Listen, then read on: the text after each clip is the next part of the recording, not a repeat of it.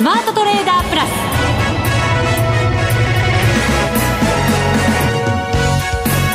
全国のリスナーの皆さんこんにちは。内田まさです。この時間はザ・スマートトレーダープラスをお送りしていきます。この方にご登場いただきましょう。国際テクニカルアナリスト福永博之さんです。こんにちは。よろしくお願いします。よろしくお願いします。はい、さて、今日の日経平均株価3日続落となりました。252円73銭安、22,437円飛び1銭です。2万3000円乗せた後3日続落という展開です。そうですね。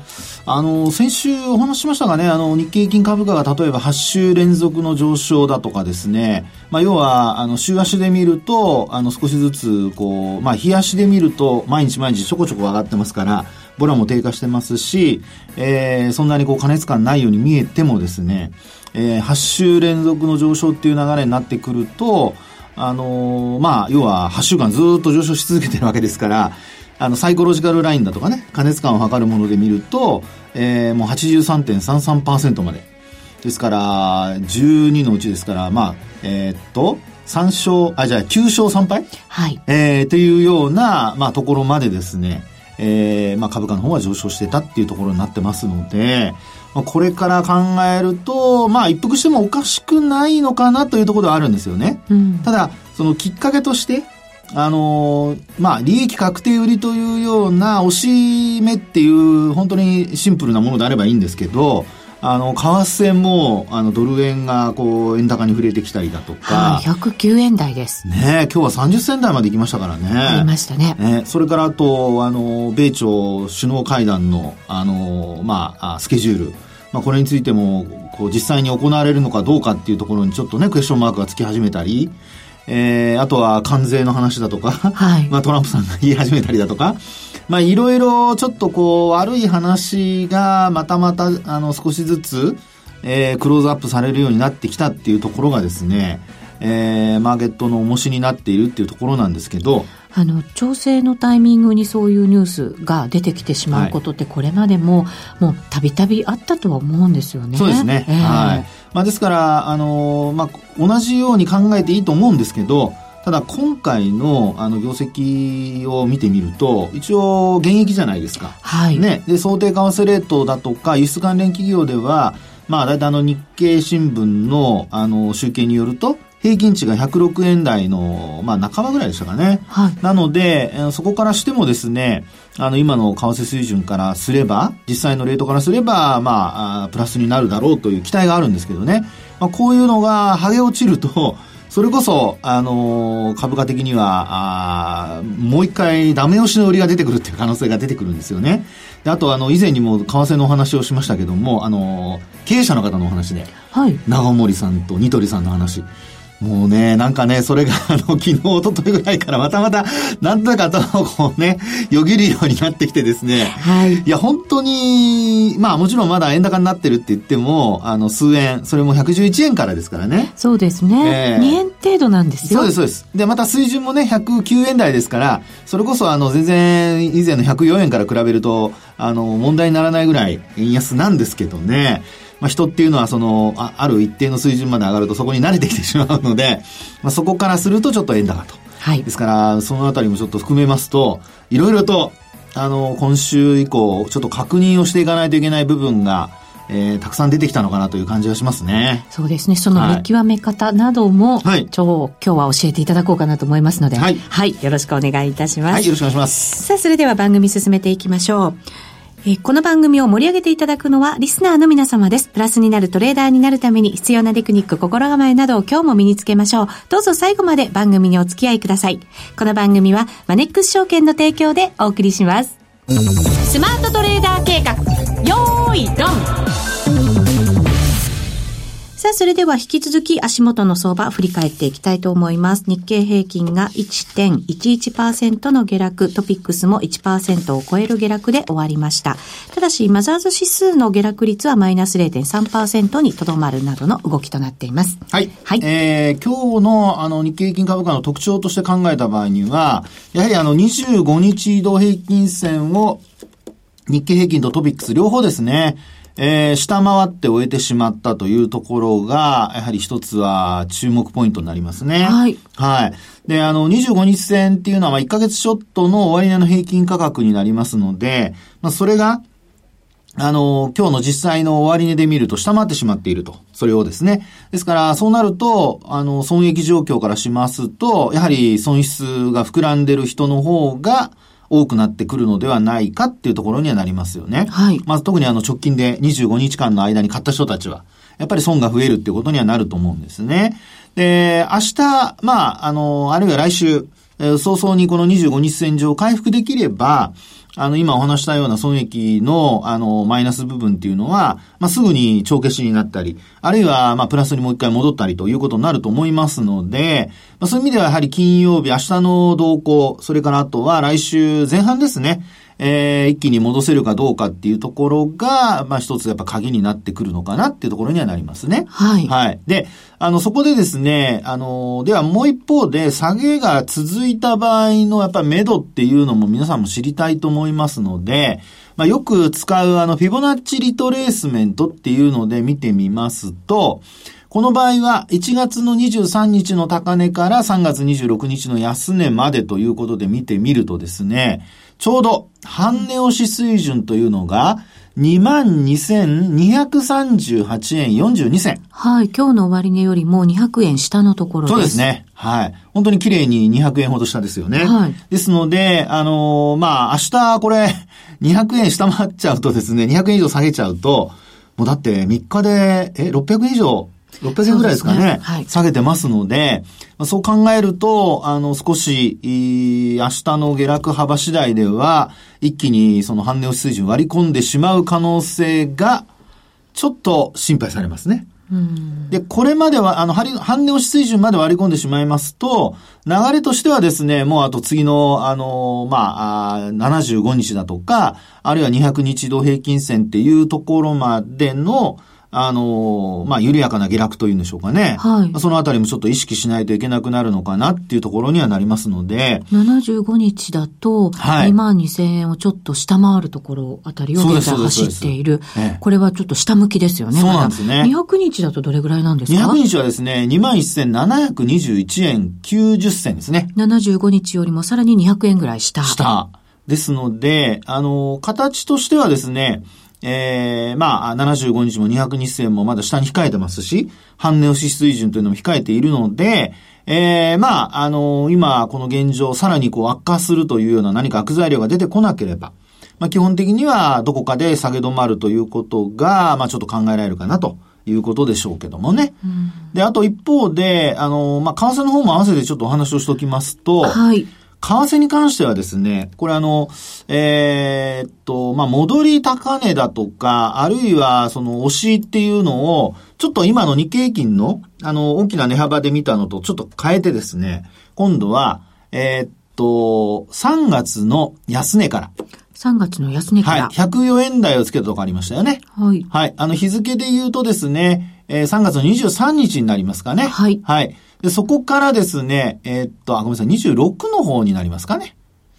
3月のね、26、ううそうですね。ああ、そうですね。やっぱり26ですね。あ、26ですね。はい。26と、それから直近で見ると、あの、21日ですね。111円台つけたところ。はい、まあ、この値幅で見ると、どこまでこう押してるかっていうことで見た場合ですね、えー、そこで見ると、あの、100、まあ、38.2%押しというのが、108円の47銭。はい。それからあと23.6%押しというのが109円の67銭とかってなってますんで、その109円の60銭ぐらいのやつはもう今下抜けちゃってるわけですよね。そうです。67銭っていうところはもう下回っちゃってますね。はい。で、今日あの取引時間中にこちらも、あの私はあの平滑移動平均線使ってるんですけど、25日の平滑移動平均線もこれ下回ってしまっているので、えー、このままちょっと戻りが鈍くて、今晩のニューヨークで売られる展開が、まあ、仮に続いたと。で、今日の、あの、東京市場での、東京外国為替市場での安値を、ニューヨークで下回るようなことになりますと、えー、さらに来週といいますか、まあ、明日の値動きから来週にかけてですね、えー、やっぱりドルの重し、まあ、ドルが上値が重たいというような、あの、流れが、あの、まあ、形成されてしまうというところがちょっと気になりますね。考えられますよね。そうですね。はい。これも株価に直結しそうですね。そうですね。で、あともう一つですね、今度また、あの、日経平均株価の方でも、あの、さっきはあの、大きな値幅でお話をしましたけども、今度、あの、ドル円と同じような感覚で、えっ、ー、と、3月の26日の安値から、えっ、ー、と、今度は、あのー、こちらも、え今週の高値になりますけども、これザラバ中ですね。5月21日の高値の23,050円っていうのがありますが、はい。まあ、この値幅での今度押しというのを見てみると、これは、あの、ちょうど23.6%押しというのが、えー、22,412円。はい。ですから、はい。だからそこに。25円ぐらいの差ですね。そうですね。えー、ヒゲでは到達しちゃったわけですもんね。そうですね。もう割り込んじゃってますからね。はい。なのでですね、こちらの方も、まあ、あ水準的には、一旦、あの、不死というところには差し掛かっていると。ただ、これ割り込みますと、あの、ドル円の38.2%押しと同じように、日経平均株価も38.2%押しまで仮に、えー、下落が続いたとするとですよ、えー、22,017円ということで、はい。22,500円今日割ってますが、まあ、あと400円ぐらい。うん、あの、下を見る可能性があるのかなってところにはなりますね。はい。はい。で、あの、こうしたあの流れというのは、まあ基本的には、あの、上昇がこう続く過程の中で、えー、まあ何度か起こるやっぱり推しですよね。こう、推しを作りながら、また調整しながら、それでも右肩上がりのトレンドを築いていく。はい、そうです、そうです。はい。ということで、えー、あの、こういうのをですね、ただ単純に、あの、今、あ2万3000円をつけたからだとか、あの、下げてるから単純に推しなんだっていうふうに判断するのではなくて、これ実はあの、ちゃんとしたあの、まあ、基準というか流れがあるわけですね。はい。で、どういうことかというと、これあの、トレンドが上昇トレンドに入ったかどうかの判断として、実は日経平均株価に関して言いますと、2月の27日の、これ、まあ、取引時間中、あるいは終値ベースの高値。えー、終値ベースで見ると22,389円なんですけど、はい。これが、要は、あの、ずっと抜けられなかった水準になってたわけですね。はい。3月26日に安値をつけに行って、で、戻したんだけども、それがなかなか抜けられなくて、5月に入ってようやく抜いたと。はい、ね、そうですねね。ということで、この戻り高値を抜いたことによって、上昇トレンドが続いていて、で、なおかつ、あの、2万3000円台まで行って、で、そこから、あの、一旦押してるという、そういうふうに判断するのがポイントで、単純にあの、まあ、株価が一定価格戻して、で、その後落ちたからといって、それが押し目っていうふうに判断しちゃうと、それは間違いなんですね。うん、なので、2月の27日の高値を抜いたことが、その、押し目を、あ押し目、今の下げが押し目の可能性が高いですよっていう判断の一つになるわけです。戻り高値。はい。えー、で、抜いてきたから。そうです、そうです、そうです。っていうところが重要。さすがただですよ。でも今日、はい、その高値をまた下回っちゃったわけじゃないですか。そうです。ってことは、それはどういうこと、それでもいいんですか？はい。あのー、それでもいい。それでも大丈夫です。というのは、あのー、今お話してるのは戻り高値じゃないですか。はい。ですから上昇トレンドの中の、要は、えー、株価が上がって下がって上がってっていう、こう、や、あの、N 字型の波を作ったとするですよね。はい。しますね。で、その時の N 字型の最初の、あの、まあ、直線。で、そこの高値を下回ったとかっていうことになると、これなんかはエリオット波動なんかで言うと、ちょっとまた下降トレンドに入る可能性っていうことを指摘するわけですね。はい。ただ、あの、今の、あの、2月27日の戻り高値というのは、1月の23日に高値があって、うん、そこから落ちてきて、反転して、反倒して、はい、そこから落ちるっていう流れなので、うん、落ちてもそこはカウントしないと。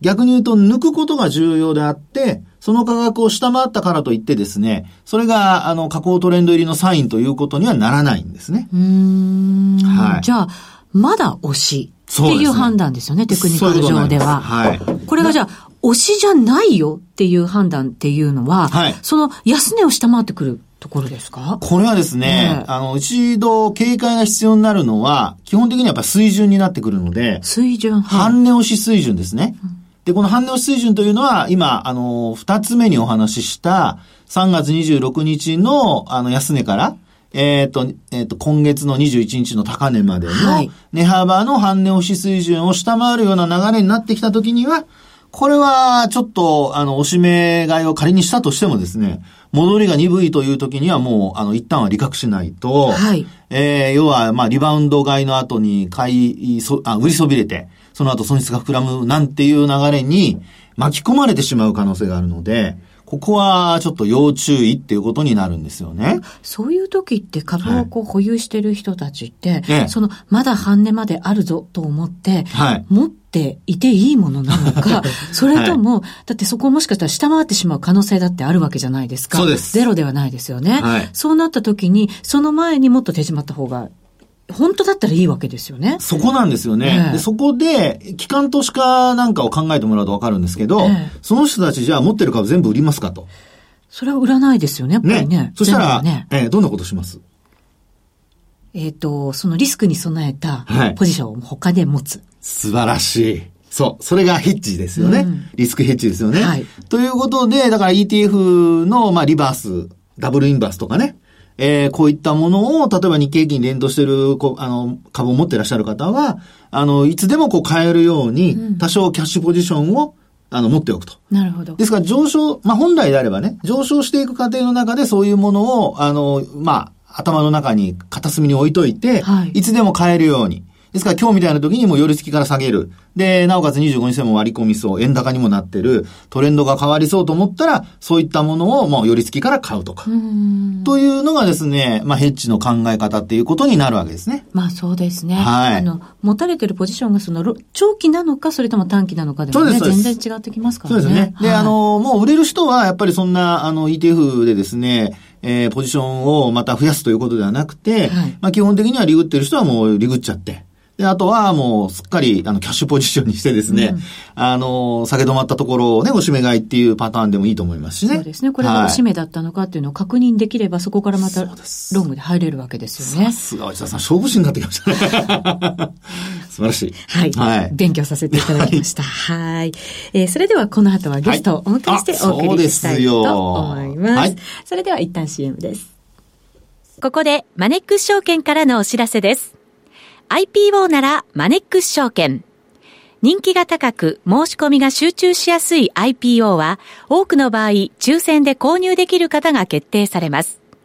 マネックス証券では申し込み数や過去の取引実績、お預かり資産の状況などに関係なく、申し込みされたすべてのお客様に平等に当選の可能性があります。また、マネックス証券は、少額投資非課税制度 NISA で IPO の申し込みが可能です。NISA 口座であれば、IPO で取得した株式が大きく値上がりし、非課税期間内に利益を出したとしても、その譲渡益は非課税。後から申告する必要もありません。マネックス証券は取り扱うすべての IPO 銘柄の割り当てを完全抽選で行います。これまでのお取引状況やお預かり資産に左右されることはありません。IPO のお申し込みは、取扱銘柄の豊富なマネックス証券をご利用ください。新規公開株式のお取引にあたっては、投資元本を割り込み、損失が生じる恐れがあります。購入対価のみで取引手数料はかかりません。お取引にあたっては、目論見書、契約締結前交付書面などを十分にお読みいただき、取引の仕組みやリスク、手数料などについてご確認ください。マネックス証券株式会社は、関東財務局長、金賞第165号として登録されている金融商品取引業者です。ザ・スマートトレーダープラス。今週のハイライト。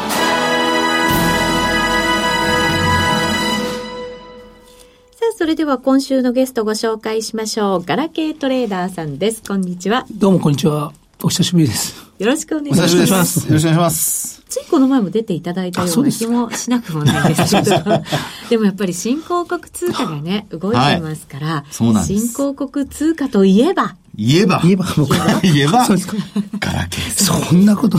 よくぞ答えてくださいました。そうなんです。はい。どうですか、最近のトレードは？そうですね。まあ、新興国のトレード、あまあ、中長期のこうトレードですと、まあ、今最近、まあ、昨日とかそのトルコが、こう、はい、まあ、あの、こう下がっ、まあ、急落してですね。で、あの、トルコ中銀がまあ3%、まあ、救済、こう、まあ、かける形で、こう、戻りましたけど、まあ、今、トルコと、あと、今日、その、観測でトランプさんが、あの、ああれですよ、車の関税25%貸す、あの、はい、っていうところで、メキシコペソとか、まあそういったのがありますんで、結構し、まあ、慎重にはやっててですね、トルコにつきましては、4月に僕、まあ、あの、手仕舞いちょっとそ、まあ、損切りしたりして、こう、軽くはしてたんで。あ、そうですか。あの、まあ、そうですね。自分は幸いにして、まあ、こう、最、まあ、少ないポジションになったんで、まあ、その、特には影響なかったんですけど。はい。あと、昔、あの、番組でお話しさせていただいた、あの、ランドは、まあ、はい、あの、まあ、ズーマ大統領がこう退任されて、まあ、今、こう、ちょっと、まあ、政治、あの、政権がよく、まあ、あの、国がちょこう、まあ、ちょっと変わりつつあって、今、まあ、比較的こう、安定しているところで、そうですね、まあ、まあ、ランドの方が、まあ、あんまあ、現、今現状では安全なのかなってところで、そうですね。まあ、トルコはちょっと。でもなんか名前を、通貨の名前を聞いているだけで、はい。なんかちょっとドキドキするぐらいの名前が連なってますよね、今ね。ドキドキ？ランドもね、はい、比較的っておっしゃいましたけど、それでもなんか上がっていくっていう感じではないですね。なさそうな。ね、ドドルの金利がやっぱそうですね、まあ巻き戻しで、まあそうですね、ドル一強なんで。そうですよね。まあ今、全般的にはちょっと、まああんまり、まあ、慎重にやった方がいいのかなっていうところではあると思います。